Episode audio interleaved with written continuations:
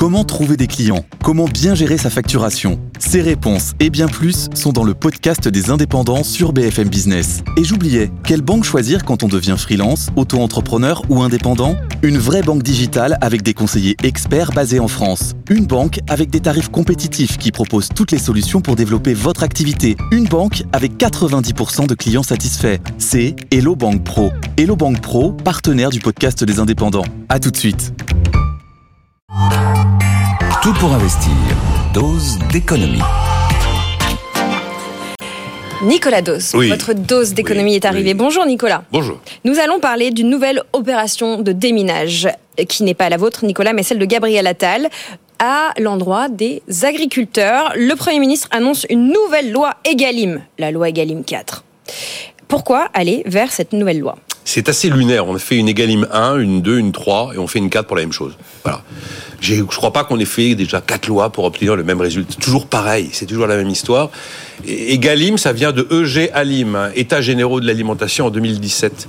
On fait une loi en 2018, la 1, la 2 en 2021, la 3 dite loi d'Escrozaille, qui est la l'Egalim 3. C'est toujours le même objectif, faire en sorte que l'agriculteur soit payé pour son boulot, qu'il ne vende pas ses produits à perte. Voilà, c'est l'objectif vraiment de ces lois. Je rappelle que l'ensemble de ces lois, c'est toujours la même chose. C'est des lois qui sont inflationnistes, des lois qui sont là pour que nous, consommateurs, payons davantage à la caisse. Parce que c'est une loi, qui- toutes ces lois veulent limiter les guerres de prix, toutes ces lois veulent limiter les recours aux promotions. Ce sont des lois qui sont donc, il y a forcément quelqu'un qui paye, comme toujours.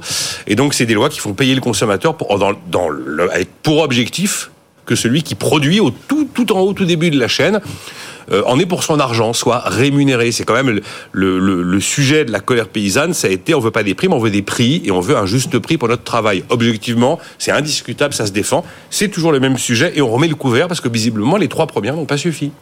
Si les trois premières n'ont pas suffi, c'est qu'elles ne sont pas parfaites. Alors qu'est-ce qui cloche précisément dans euh, la version 1, la Alors, version 2, la version 3 Il y a un truc qui cloche et qu'il faut corriger, à mon avis. Le principal, c'est que euh, c'est la fixation du prix de la matière première agricole. On a décidé que pour que le, le producteur soit correctement rémunéré, il fallait estimer le prix de, production de sa matière première agricole, arriver à un prix, et ce prix, c'est un point de départ du reste de la négociation avec les industriels et les, et les distributeurs, mais on, on ne peut pas le baisser, ce prix. Il est non négociable dans le cadre de la discussion. Sauf que je saurais même pas vous dire. Je me suis fait un encadrer là avec euh, les trois lois et ce qu'il y a dans les trois lois Egalim. Je sais même plus trop dans quelle loi Egalim il y a euh, les trois options. On a mis trois options pour fixer le prix de la matière première agricole. Je vais résumer les deux premières. Les deux premières sont assez basiques, mais au moins assez propres et assez nettes. On va euh, partir de factures, on va partir de pièces comptables pour dire voilà, pour, pour produire cette quantité de porc ou cette quantité de lait, voilà combien coûte la matière première agricole et donc le prix qu'on obtient est non négociable. Et puis on a mis une troisième option, qui est une option où on fait appel à un tiers de confiance. Et le tiers de confiance, généralement, ça va être un commissaire au compte, qui lui, au terme de son travail certifié, vous sort un chiffre. Voilà le prix de la matière première agricole. Et dans 70% des cas de négociation commerciale, c'est l'option 3 qui est utilisée. Et cette option 3 est quand même considérée comme euh, manquer un peu de transparence. Il ne s'agit pas de mettre en cause la probité des commissaires aux comptes. Donc si on fait une loi Egalim 4, on peut imaginer qu'elle supprime l'option 3 pour fixer le prix de la matière première agricole. Et on pourrait aussi imaginer qu'elle intègre davantage que ça n'a pu être fait par le passé l'ensemble des coûts de production pour arriver à un juste prix de la matière agricole. Parce que c'est euh, la matière première, j'ai envie de dire, mais c'est euh, le coût d'exploitation, c'est le coût de l'énergie, enfin des quantités de choses. Deuxième élément qu'on pourrait imaginer dans cette loi Egalim 4, mais c'est complexe à mettre en place. L'idée d'aller de plus, pas à 100%, mais davantage vers des négociations tripartites, où vous avez euh, industriels, grande distribution et agriculteurs présents. Là où c'est compliqué, c'est qu'on a un paysage euh, agricole français complètement émietté. Petites, des petites exploitations. Il n'y a pas de grandes organisations. Enfin bon, il y a, Les agriculteurs y a ne bien sûr, pas. il y a bien sûr des syndicats, mais vous voyez, les syndicats se tirent la bourre, ils sont d'accord sur rien. En tout cas, tous ne sont pas d'accord sur tout. Et puis, euh, c'est très compliqué parce que vous n'avez pas la même problématique euh, selon que vous produisez du lait dans telle ou telle région en fonction de la disponibilité de l'eau, selon que vous faites de l'élevage ou du végétal, selon. Enfin voilà. Donc c'est assez compliqué, mais ça pourrait être un axe euh, de progression. Et puis normalement, Egalim 3 d'Escrozaille, la loi de 2023, euh, avait dans ces objets nombreux, mais l'idée qu'il fallait sortir d'un système où le distributeur se, remettait à une centrale d'achat européenne, finalement signée au niveau européen des accords de négociation commerciale à vocation française, et en étant au niveau européen, ça lui permettait de s'affranchir des lois territoriales franco-françaises.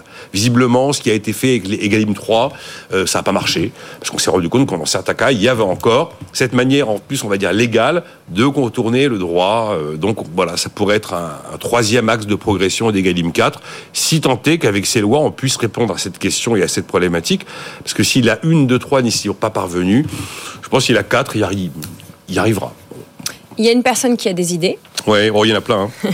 le PDG de Lidl, en tout cas, on a exprimé une hier sur BFM TV. Michel Berriot. Non, c'est Biérot, je me suis trompé. C'est Biérot, oui. A une proposition qui a relevé votre attention. Alors, oui, c'est frappé du coin du bon sens. Il dit, bah, écoutez, on a, on ce problème-là, on n'arrive pas. La, l'intelligence collective mise autour de la table, mm. tout le monde est d'accord pour tout. Hein. Il faut que tout le monde, il faut que tout le monde soit correctement payé. Euh, la vente à perte, c'est hors de question. Mais en fait, on ne trouve pas la solution. Les lois n'y parviennent pas et l'intelligence collective réunie autour de la table n'y parvient pas. Alors il dit, ben voilà, on n'a qu'à imaginer qu'on impose un prix minimum d'achat aux producteurs. On dit par exemple, le producteur de lait, son litre de lait, personne ne pourra le lui payer moins de 46 centimes le litre alors qu'aujourd'hui, ça peut être beaucoup moins, quelquefois 40. Mmh, mmh. Donc voilà, il y aura un prix minimum d'achat pour le litre de lait, c'est 46 centimes le litre ou 47. Et à côté de ça, on impose à la distribution un prix minimum de vente. Aucun distributeur qui s'appelle Leclerc, Auchan, Lidl, machin, ne pourra vendre le litre de lait en dessous de 1 euro. Alors, ça, s'appelle du contrôle des prix. Euh, généralement, le, contrôle des prix, on le pratique en mettant justement des prix maximum, type encadrement des loyers, c'est du contrôle des prix. Euh, et l'objectif, souvent, c'est de rendre du pouvoir d'achat.